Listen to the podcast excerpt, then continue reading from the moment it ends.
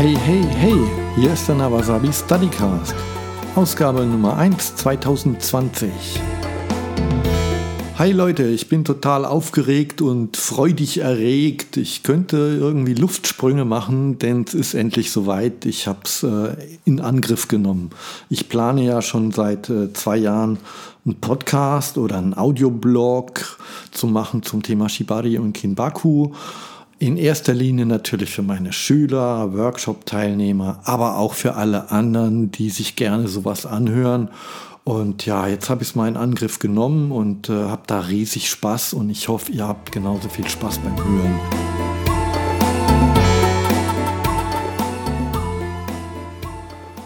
Wohin soll denn da jetzt die Reise gehen? Und um was geht es hier überhaupt? Ja? Das ist natürlich eine wichtige Frage. Ich kann sie euch gar nicht beantworten. Denn es gibt gar kein Reiseziel, ja. Der Weg ist das Ziel in dem Fall und ich möchte einfach gucken, wie sich dieser Audioblog entwickelt. Auch mit eurer Mithilfe als Zuhörer. Und äh, natürlich schweben mir so drei große Bereiche erstmal vor wo ich auch weiß, dass ich was beitragen kann. Mich erreichen ja immer viele Fragen über die Foren und da werde ich auf alle Fälle mal hier dieses Medium nutzen, um meinen Senf dazu abzugeben das ist dann nicht der Weisheit letzter Schluss. Ja? Es gibt gerade bei emotionalen Fragen und bei solchen äh, vielseitigen Themen wie Shibari, Kinbaku äh, nie die eine richtige Antwort. Aber vielleicht kann ich hier und da für neue Denkimpulse sorgen oder für neue Betrachtungsweisen oder auch eine Diskussion anregen. Das würde mich freuen. Das wäre eine schöne Sache. Ja, zum Zweiten habe ich über die Jahre so viele spannende Menschen in dieser Szene kennengelernt. Das ist unfassbar. Das ist eigentlich so der schönste Nebeneffekt, finde ich, den man beim Fesseln hat. Die vielen tollen Menschen, die man kennenlernt. Und äh, ich mag Menschen, ja, muss ich mal hier sagen. Ich weiß, heutzutage ist es viel cooler, wenn man so misanthropisch ist und sagt, ach, ich mag keine Menschen und irgendwie als verrückter Katzenoper endet. Aber ich mag Menschen und in, in all ihrer Diversität, ja. Naja, und da bietet sich ja an, mit diesen spannenden Menschen auch zu sprechen. Und äh, gerade diese weite Streuung macht es, glaube ich, unheimlich spannend, mal zu erfahren von euch, wie seid ihr denn überhaupt beim Shibari gelandet? Was reizt euch? Wie praktiziert ihr das? Ähm, wie ist eure partnerschaftliche Konstellation? Es sind auch, aber nicht immer nur die großen Meister dieser Szene äh, interessant. Nein, es ist äh, so ein buntes Volk und das ist das Tolle. So viel wertvolle Geschichten verbergen sich hinter der Krankenschwester, dem Polizisten, der Heilpraktikerin, dem Freimaurer. Ich weiß gar nicht, es sind so viele faszinierende Persönlichkeiten, die ich in den letzten Jahren kennengelernt habe und da freue ich mich wahnsinnig auf gute Gespräche. Last but not least bleibt natürlich noch das Fachliche oder das sogenannte Fachwissen. Es wird also immer mal wieder eine Folge geben, wo ein Thema gesondert behandelt wird, herausgestellt wird und über das Verquatschen werden, ähm, was vorher ein bisschen recherchiert wird. Und auch da bietet sich natürlich an, immer mal wieder Leute einzuladen, die auf ihrem Fachgebiet Meister sind, ja, und da viel äh, bessere Infos und Hintergründe liefern können, als ich das könnte, ja, damit ihr da möglichst viel von profitiert.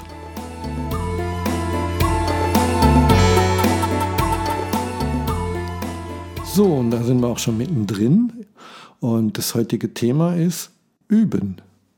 Übung macht den Meister, sagt man ja so schön. Und äh, was bedeutet Üben? Was bedeutet es für mich? Was bedeutet es für euch? Wie gehe ich das an? Wie geht ihr das an? Dürft ihr gerne in den Comments dazu später schreiben, äh, Feedback geben, diskutieren, immer schön lieb bleiben. Würde mich freuen, wenn da auch was von euch kommt. Und äh, ja, nun gut. Von mir stammt der Satz, es gibt kein Üben, Ausrufezeichen. So.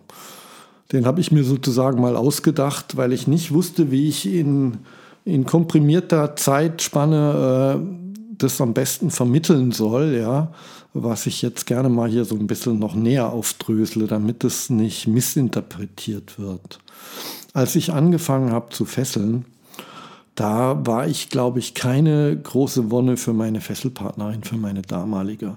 Ähm, mir ging es da so wie vielen Anfängern. Ich war mit der Technik völlig überfordert, mit der ganzen Mechanik, mit dem, ne, mit dem Seil, wenn man so möchte. Und bin da immer um, um meine Partnerin rumgeturnt und habe geflucht wie ein Rohrspatz, wenn was nicht geklappt hat. Und naja, dass das dem Fesselpartner auf Dauer nicht so viel Spaß macht, ist halt auch klar. Und jetzt gibt es sicher Momente, äh, gute Freundin von mir hat das dem Letzt äh, schön geschrieben in einem Forum, geschrieben, manchmal ist man halt auch mal der Seilständer. ähm, ja, das äh, könnte man auch so formulieren.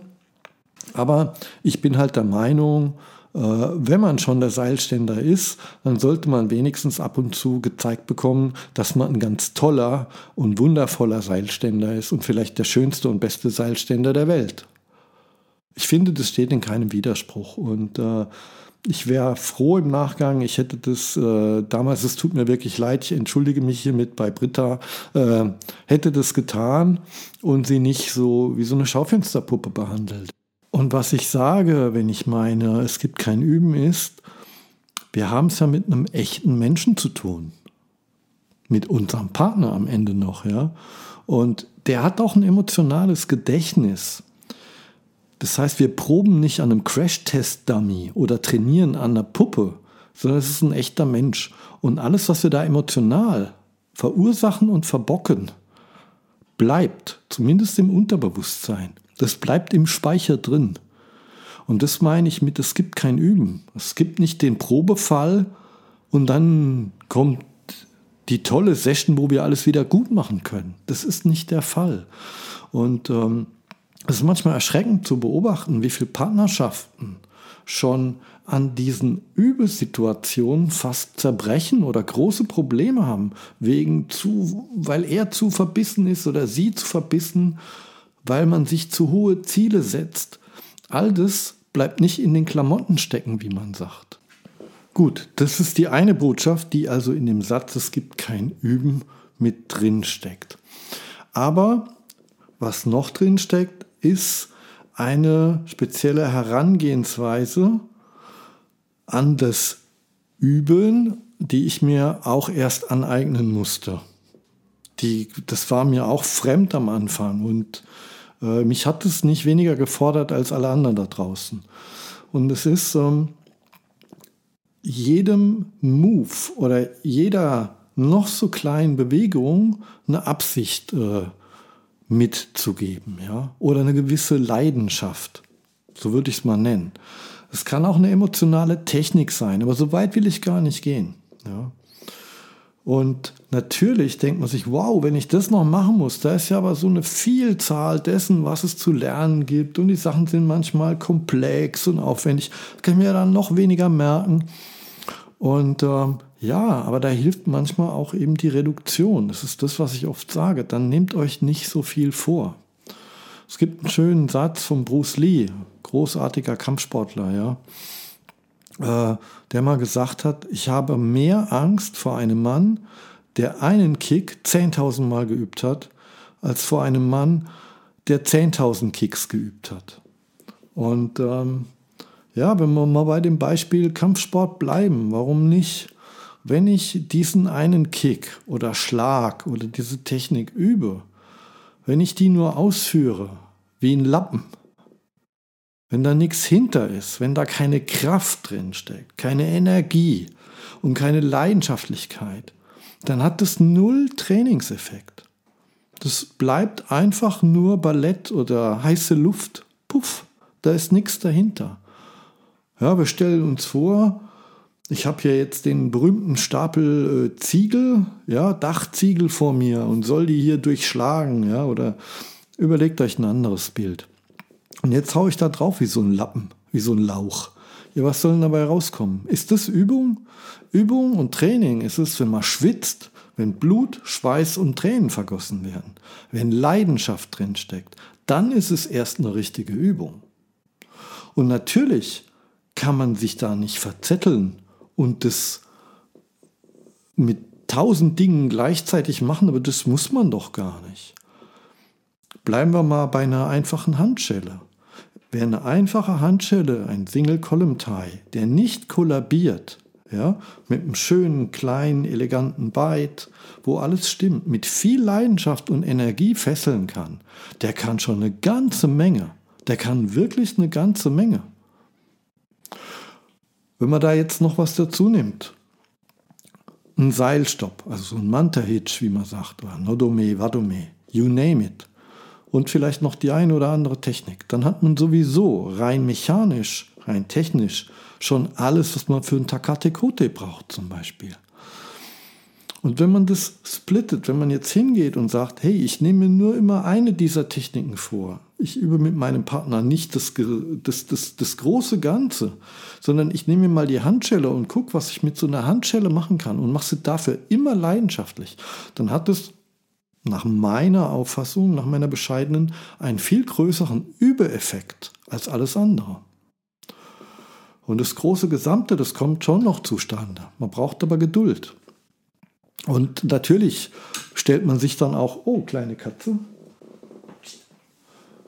kleine Katze im Weg. Ähm, und natürlich stellt man sich dann auch die Frage, ja, aber wenn ich jetzt nur wenige dieser Bausteine habe, wie soll ich denn dann frei fesseln und spielen können? Ja, und da muss man sagen, also A, rein von den Möglichkeiten her, ist es so, dass wenn man mal die Stochastik oder die mathematische Statistik bemüht, reichten ganz wenige Optionen in aller möglichen Kombination miteinander, um wirklich äh, eine Vielfalt an Optionen zu kriegen, ähm, mit der man gar nicht gerechnet hätte. Ja? Also da reichen wenige Bausteine. Also wenn man fünf Techniken hat ja, und die miteinander kombiniert irgendwie, da kann man schon so viel mitmachen. Das ist, glaubt man nicht. Also das kann man nachrechnen. Müsst ihr euch mal schlau machen, Taschenrechner rausholen. Einfach mal, wie oft kann ich was mit was kombinieren? Rein mathematisch ergibt sich da schon ganz viel. Und da sind wir noch lange nicht bei den Emotionen, ja, die sich ja gar nicht berechnen lassen. Das heißt, wenn man mal merkt, dass man durch eine Handlung ein schönes Feedback bekommt, dann macht es ja auch mehr Spaß. Und äh, das ist ja das, was die Sache am Laufen hält. Ja, Freies Fesseln mit wenigen Möglichkeiten. Ich könnte das jetzt mal zum Beispiel mit Musizieren vergleichen. Wie machen das denn die Leute, die so wunderbar frei, scheinbar frei Klavier spielen? Man denkt, wow, der kann aber improvisieren, das läuft aber. Und wenn man sich Improvisation da mal anguckt und es mal ein bisschen auseinander nimmt, wird man merken, dass da jetzt gar nicht Hexenkunst äh, bei Vollmond hinten dran steht, sondern dieses Prozedere unterliegt gewissen äh, Voraussetzungen und Regeln. Also man kann, sagt die Wissenschaft, beim Klavierspielen in dem Moment, wo man aktiv spielt, nicht komponieren gleichzeitig. Das schafft unser menschliches Hirn nicht. Das ist unmöglich. Kann keiner. So. Wenn man das weiß, ist schon mal viel gewonnen. Wenn unser menschliches Hirn dazu nicht in der Lage ist, beim Klavierspielen was anderes zu komponieren als das, was wir eben hier gerade spielen, also sich was komplett Neues auszudenken, so wie man sich also jetzt Komponieren vorstellt, ja, was ist denn dann Improvisation? Und da gibt es eine schöne Geschichte vom Rudi Carell, der großer Showmaster, kennen wir alle noch aus unserer Kindheit am laufenden Band und ja, der hat mal in einem Interview, hat das sich furchtbar über Kollegen echauffiert, äh, die manchmal äh, einfach keine Lust haben, zu den Proben von einer Fernsehsendung zu kommen und dann einfach sagen, tja, das machen wir dann schon, das schüttle ich dann locker aus dem Arm, ja. Und er sagt halt, oder sagte halt, bevor ich was locker aus dem Arm schütteln kann, muss ich erstmal was reintun. Ne, bevor ich das locker aus dem Ärmel schüttel, wie man so umgangssprachlich sagt, muss ich erstmal den Ärmel füllen. Und das ist das, was der Improvisation vorangeht. Man füllt die halt, ja. Man füllt die Ärmel und äh, man füllt sein Repertoire. Und aus diesem schöpft man dann und setzt zusammen. Und dieses Zusammensetzen, dieses Kombinieren, diese Reibungslosigkeit, diese Leichtigkeit, die das hat, wenn man einem großen Meister zuschaut, die kommt mit der Zeit. Aber es bleibt eine Kombination dessen, was man schon erlernt hat. Es ist kein komponieren während des Spielens. Und so ist es auch beim Fesseln. Je größer der Wortschatz, desto freier kann ich mich natürlich ausdrücken. Die Frage ist nur, brauche ich denn überhaupt so einen riesen Wortschatz? Ist das überhaupt nötig? Wenn man mal in die Politik schaut, ist es ja das, was wir oft als Bürger bemängeln. Viele, viele Worte und wenig Inhalt. Und wenn man das mal so ein bisschen aufs Shibari überträgt, der Georg Barkas hat mal diese Interview-Metapher geprägt. Und was macht man denn bei einem Interview? Einer stellt Fragen und der andere antwortet. Ich breche das jetzt mal ganz äh, auf die Schnelle runter. Man macht es doch keinen Sinn, wenn der Fragesteller den Befragten, den Interviewpartner, totquatscht. Ja? Und äh, man muss ihn doch ausreden lassen. Da sind doch kleine, einfache, gezielte Fragen viel effektiver. Eine gute Frage zur richtigen Zeit, richtig platziert und wenn man merkt, der andere interessiert sich, der, der mich fragt, kann doch einen ganzen Redeschwall auslösen. Ja? Und das, was jetzt im Interview ein Redeschwall wäre, wäre hier einfach eine Fülle von Emotionen. Und die müssen wir aber auch zulassen. Wir müssen das Gegenüber ausreden lassen. Und wenn ich das mit tausend Techniken platt mache, sage, so, jetzt haben wir Yokozuri gemacht und dann machen wir noch das und das und das und das und dann mache ich noch das, weil das habe ich noch gelernt und noch ein Futomomo oben drauf und so, ha, jetzt sind wir endlich durch. Dann erreiche ich nicht das, was eigentlich so ein bisschen Sinn der Sache ist oder zumindest nicht, was ich jetzt hier, der Nawasabi, als Sinn der Sache sehen würde. Ja, das ist natürlich alles nur meine Sicht der Dinge und ich bin auch gespannt, wie ihr das seht. Schreibt gerne eure Kommentare dazu, eure Sichtweisen, wie ihr übt, was ihr denkt. Ich schließe ab mit einem schönen Satz, auch von Georg Barkas. Der hat mal gesagt, ich bin mir ziemlich sicher, das größte Hindernis bei der Seilbondage ist das Seil.